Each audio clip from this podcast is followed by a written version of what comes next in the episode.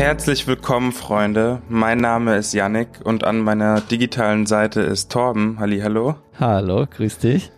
Es ist ein grauer Freitag. Ich befinde mich im Homeoffice. Du hoffentlich auch. Die USA ist immer noch am Auszählen, am Stimmen auszählen, ob jetzt Trump wieder die Präsidentschaft holt oder doch Joe Biden. Äh, wir wissen es zu diesem Zeitpunkt immer noch nicht. Aber wir haben trotzdem diverse Diffus-News. Womit starten wir denn, Torben? Wir starten mit einer Schlagzeile.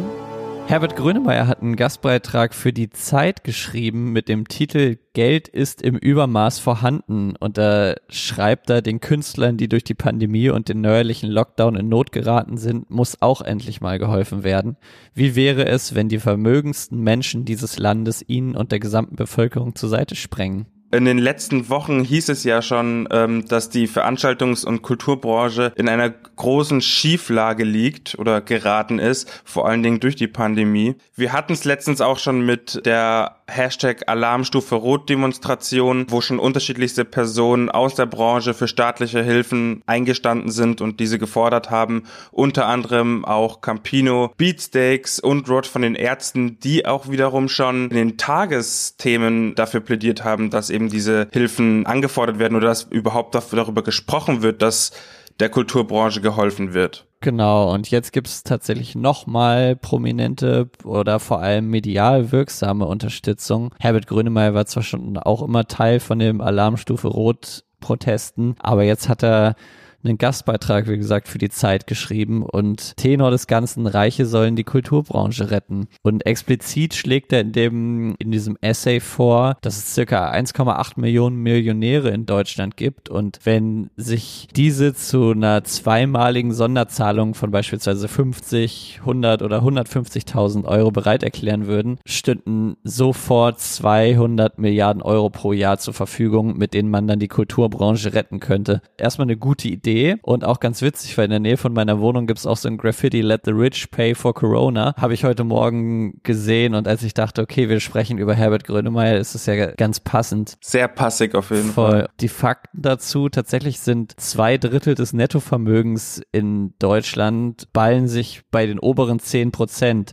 Das heißt, allein die 45 reichsten Haushalte in Deutschland besitzen so viel, Achtung, wie die gesamte ärmere Hälfte der Bevölkerung. Das musst du dir mal überlegen. Das ist ja, Wahnsinn. Lass mal das Waschbecken rein. Das, Das ist unfassbar. Absolut Wahnsinn. Von so einer Umverteilung sozusagen spricht Herbert Grönemeyer beziehungsweise von dem Support und er schreibt dann auch nochmal, was wir hier auch schon besprochen haben, dass die Veranstaltungsbranche der sechstgrößte Wirtschaftszweig Deutschlands ist, 130 Millionen Euro Umsatz macht und alleine so der Rock'n'Roll-Bereich mit seiner Wirtschaftskraft genauso groß ist wie ein Unternehmen wie Porsche oder Siemens. Das muss man sich halt mal überlegen. Und jetzt stell dir mal den Hip-Hop-Bereich vor so. Genau solche Unternehmen bekommen Hilfen und die Veranstaltungsbranche geht im Moment immer noch leer aus. Und ich finde, er hat einen ganz schönen Satz im, in dem Text auch noch geschrieben, den ich einmal zitieren möchte oder vorlesen möchte. Und zwar schreibt er, wir sind vielleicht nicht die Maschine und der Motor Deutschlands, aber die Kultur in ihrer gesamten Vielfalt ist die rauschende Seele, ist der öffentliche Herzschlag eines Landes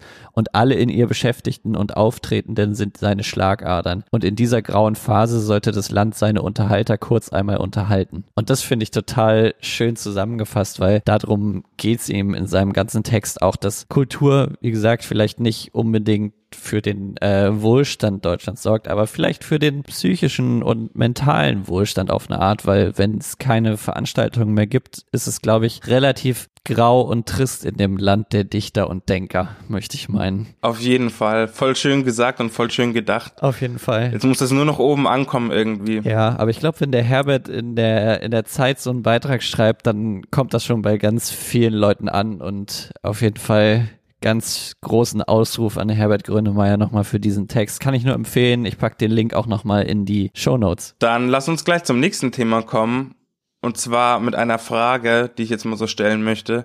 Wer float bitte so wie Simba? Ich glaube, gerade kenne ich tatsächlich kein oder nur ganz, ganz wenige im Deutschrap. Und wir hatten es vorhin schon, als wir den Song angehört haben, jeder für sich, aber hin und her geschrieben und so. Man muss sagen, man, der Typ ist einfach krass. Also kann ich gar nichts anderes sagen. Hut ab, wem das eh noch nicht klar ist, der nächste neue Rapstar in Deutschland. Für mich auf jeden Fall auch. Also, wie kann man denn so frech sein, ist meine Frage. Die wollen bei der Mafia ein Praktikum auf dem Teambuilding-Ausflug. Ich kann heute nicht. Das ist so maximal frech. Dann noch dieses Video dazu, wo er so wirklich auch nur so richtig straßemäßig äh, unterwegs ist und mit seinen Leuten ist und so weiter und so fort. Und so viel Attitüde, unfassbar. Also Simba wirklich Chapeau. Auf jeden Fall, wer jetzt gerade denkt, über wen reden die beiden hier eigentlich, was labern die? Vielleicht noch ein bisschen Kontext. Man kann und muss ja seit einigen Monaten sagen, die Playboys Mafia aus Berlin übernimmt, aber sowas von. Und Simba ist Teil der Playboys Mafia. Also Paschanim, der auch schon mit Airwaves zuletzt auf zwei in den Single Charts war, gehört dazu. Simba dazu, die beiden sind die Rapper. Dazu gibt's dann noch Producer, DJs, Videomenschen, Abu Glitch und RB oder RB030. Die beiden sind sozusagen alles Beat, Videotechnische und auch Auflegen verantwortlich. Und man muss einfach sagen, Playboys Mafia gerade so das Fresheste, was Deutschrap und auch Popmusik in Deutschland angeht. Absolut. Also gerade jetzt auch der neue von Simba, Battlefield Freestyle heißt er, kommt bisschen ignoranter als Mario Run daher, weil weniger Melodie, dementsprechend einfach direkter und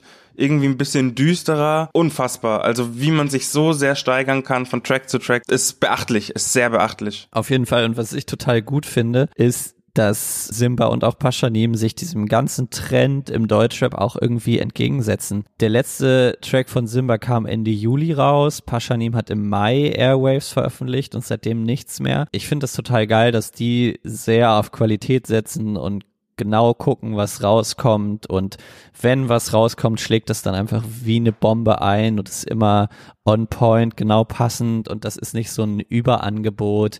Die machen sich rar, setzen mit jedem Video aber wieder neue Styles und einen neuen Hype irgendwie. Voll. Wahnsinn, also Playboys Mafia, Simba, Pascha, perfekt. Legenden. Genau das Richtige großer Fan. Ja, Legends in the Making auf jeden Fall. Ich hoffe und denke auch, dass es genauso bei denen weitergeht, aber ich mache mir da keine Sorgen. Irgendwie cooles Umfeld haben die alle, coole Leute. Shoutouts. Dann lass uns jetzt zum Release-Radar kommen. Nach knapp drei Jahren haben die Beatsteaks mal wieder neue Musik veröffentlicht mhm. und neu ist jetzt so relativ, sage ich mal, weil der Song, der heute rausgekommen ist, heißt Monotonie und ist ein Coversong tatsächlich. Aha. Das ist ein Cover vom Ideal-Klassiker aus 1982. Ideal-Band um Annette Humpe. Kann man sich oder sollte man sich auf jeden Fall mal anhören. Ist Deutsch-Pop oder Deutsch-Musik-Klassiker auf jeden Fall. Mhm.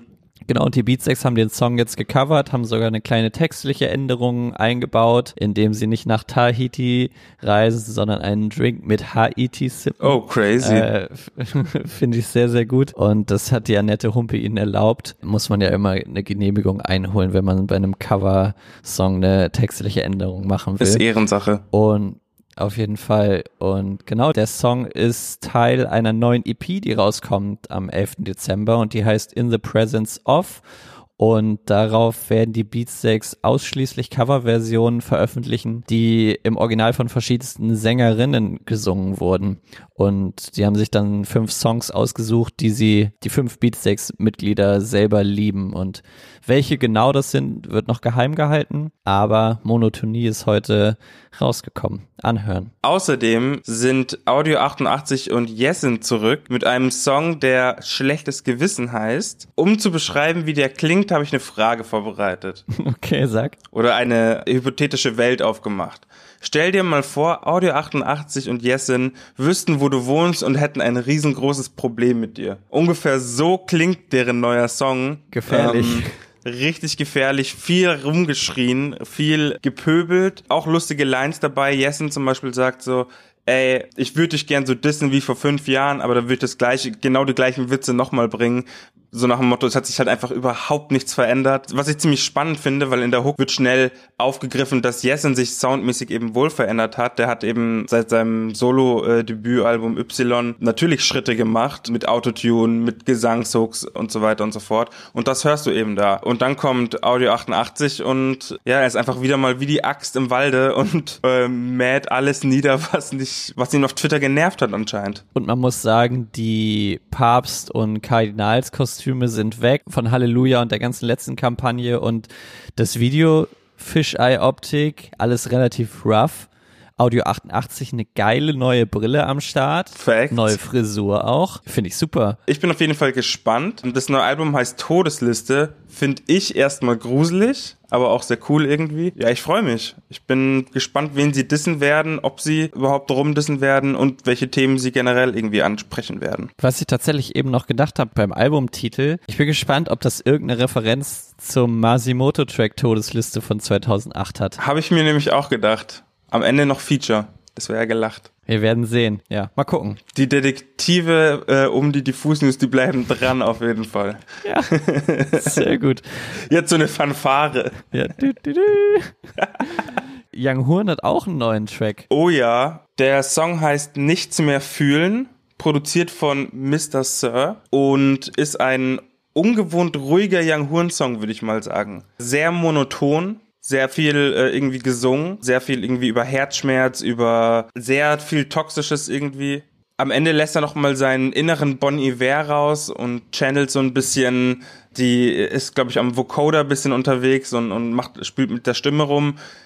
Ist alles super interessant, aber ich weiß nicht, es ist mir alles sehr Berlin und sehr fucked up auf eine Art und Weise. Toll. Ich muss sagen, ich finde den Track besser, als was er vorher veröffentlicht hat. Mit dem letzten Album hat er mich so ein bisschen verloren, muss ich ehrlich sagen, aber geht in eine ganz spannende Richtung. Ich bin mal gespannt, ob das Teil von irgendeinem, irgendeiner neuen Platte ist oder was der, was der Mann vorhat, auf jeden Fall. Es bleibt wicked auf jeden Fall. Genau. Und dann haben wir tatsächlich noch ein Album im Release-Radar und zwar Andere von All diese Gewalt. Für Leute, die All diese Gewalt nicht kennen, das ist das Solo-Projekt von Max Rieger. Wer wiederum Max Rieger nicht kennt, dem muss man einmal erklären, der Mann ist ein Tausendsasser und sowas vielleicht wie die Schaltzentrale von Indie Deutschland. Also der, Boah. der Mann ist Sänger von Die Nerven, Produzent von Drangsal, Irgend nur, Mia Morgen, Stella Sommer und, und, und, und, und.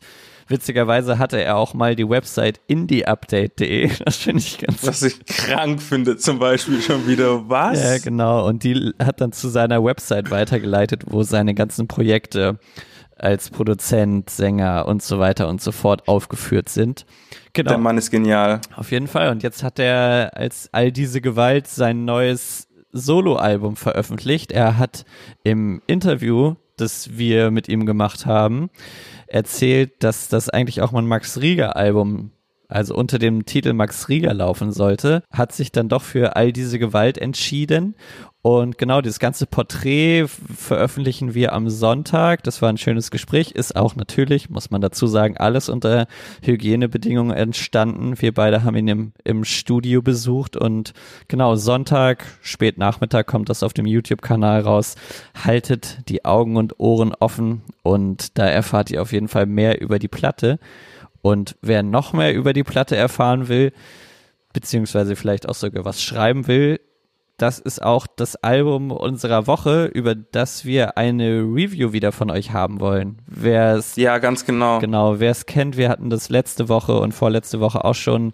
Wir möchten, dass ihr, liebe Hörerinnen und Hörer, eine Album-Review schreibt zum, zu andere von Max Rieger beziehungsweise all diese Gewalt. Das ist immer ein bisschen schwierig, ob man Max Rieger, all diese Gewalt, naja, man sagt am besten immer beides. Ja. So, genau, schreibt doch mal so vier bis fünf Sätze zu der Platte, wie ihr sie findet, ob ihr sie gut findet, ob ihr sie scheiße findet. Schickt uns das per Insta-DM oder kommentiert es irgendwie unter diesem Post drunter, wie auch immer. Die beste Review lesen wir wieder vor nächste Woche Dienstag und dann, genau, gucken wir mal was dabei rauskommt. Ich bin sehr gespannt auf jeden Fall. Ich fand das Porträt mit ihm, was wir gedreht haben letzte Woche, absolut Hammer. Es war ein sehr, sehr, sehr spannendes, interessantes Gespräch, wo auf jeden Fall ein bisschen, habe ich das Gefühl, die Hüllen hat fallen lassen auf eine Art musikalisch. Da kann man auf jeden Fall auch gespannt sein und ich bin gespannt, wie ihr das Album findet. Deswegen schreibt fleißig Reviews. Ich freue mich da immer richtig. Ich freue mich da auch immer sehr drüber. War, waren auch echt immer coole Sachen dabei und es ist schwierig, sich auf eine zu fokussieren, aber das ist auch ein bisschen der Spaß an der ganzen Geschichte. Auf jeden Fall. Ja, dann haben wir es schon eigentlich wieder durchgerockt, oder? Dann haben wir es schon wieder geschafft. Ging heute ich vom Gefühl her relativ schnell, aber es ist, glaube ich, wieder die gleiche Länge wie immer. Ich glaube, wir haben uns da schon ganz gut eingependelt mittlerweile. Ansonsten vergesst nicht, diesen Podcast zu abonnieren. Katsching. Ne? Abonniert den auf Spotify, auf Apple Podcast. Lasst auch mal eine Bewertung bei Apple Podcast da. Teilt das mit euren ja. Freunden, wenn ihr wisst. Lasst ein Follow da. Genau. Markiert uns in Stories, Morris, dies, das, ihr wisst doch Bescheid. Genau. Und ansonsten hören wir uns am Dienstag wieder. Macht euch ein schönes Wochenende. Bleibt vor allem gesund und Janik, wir hören uns eh. Wir hören uns sowieso. Mach's genau. gut. Bis dann. Tschüssi. Tschüss.